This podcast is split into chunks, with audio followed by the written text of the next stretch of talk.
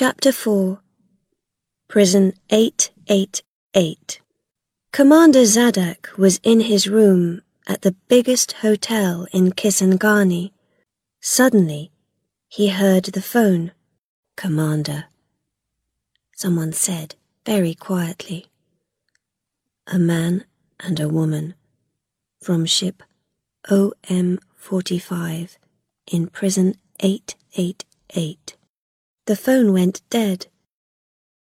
Zadak put the phone down, stood up, and left his room. Prison 888 was a big white building without windows near Gog's house. There were a lot of guards at the gate, and some more guards marched past the building.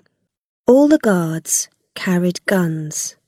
Commander Zadak walked across the road to the prison. I want to visit someone. My name is Commander Zadak. I'm sorry, Commander, a guard said. We can't open the gate. Nobody can go in without a letter from Earth, Commander. That's all right, Zadak said, and walked along the road past the prison. A guard ran behind him. Excuse me, Commander, he said quickly. Please come back tonight. I can open the back gate at midnight. You can see the two people from ship OM 45. Zadak looked at the guard. Your captain's going to kill you. The guard smiled. My captain phoned you about the two people from OM 45. He's the brother of Captain Seru. Zadak didn't smile. The prison commander is going to kill you and your captain. It doesn't matter, the guard said. We want to help. Midnight, Zadak said, and walked away. At midnight, there were four guards at the front gate of prison 888, and there was one guard at the back gate. The guard opened the gate and Zadak went in.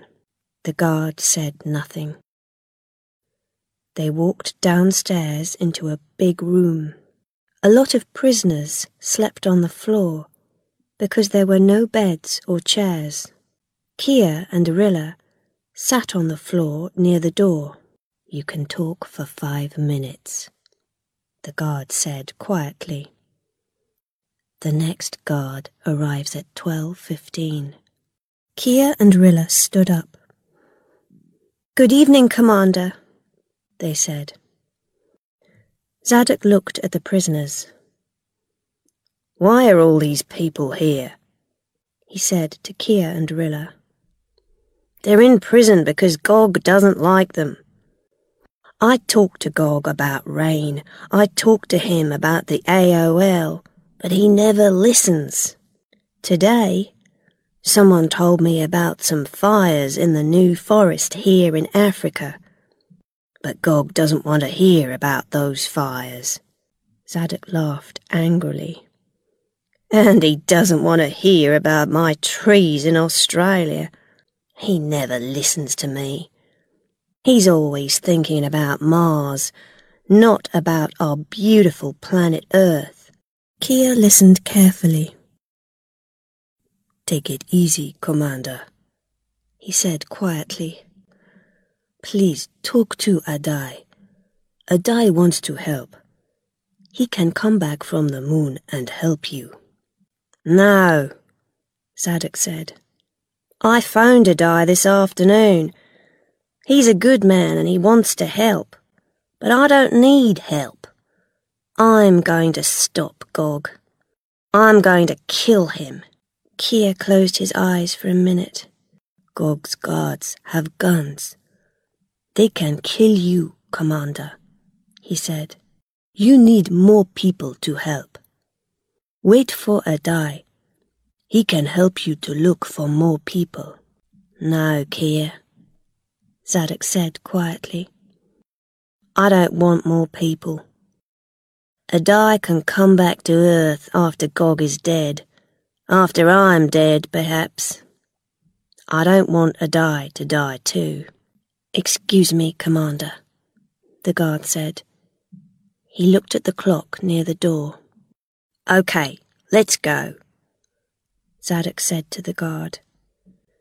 He looked at Rilla and then at Kia.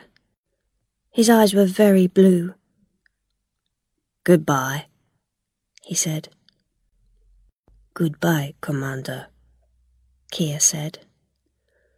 Be careful, Rilla cried. And good luck. Early that morning, Earth Commander's house was quiet. A guard opened the door.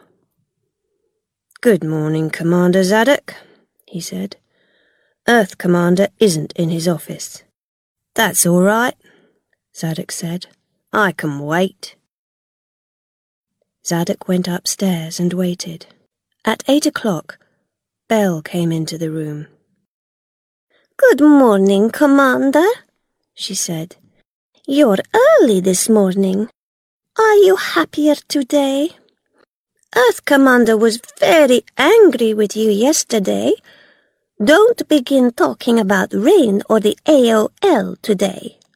Zadak smiled, but his blue eyes were cold. No, he said. I'm not going to talk about rain today.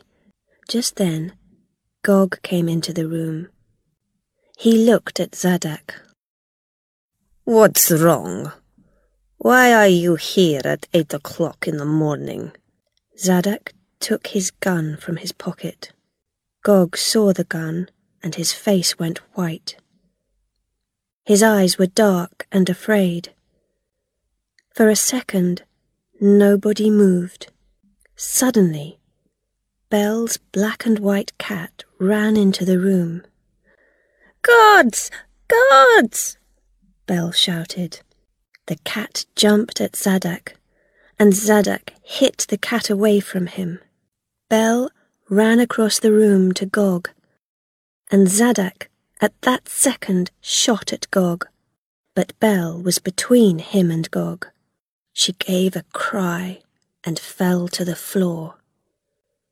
Her hair looked very red on the black floor. No! Gog cried. You shot Bell. Three guards ran into the room with their big guns and stood in front of Gog. Kill him! Gog shouted and began to help Bell. Zadak looked at the guards and then at Bell and Gog. Kia was right. He was going to die. I'm sorry, Kia.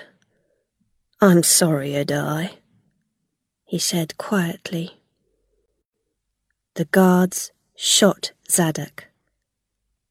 Slowly, he fell to the floor.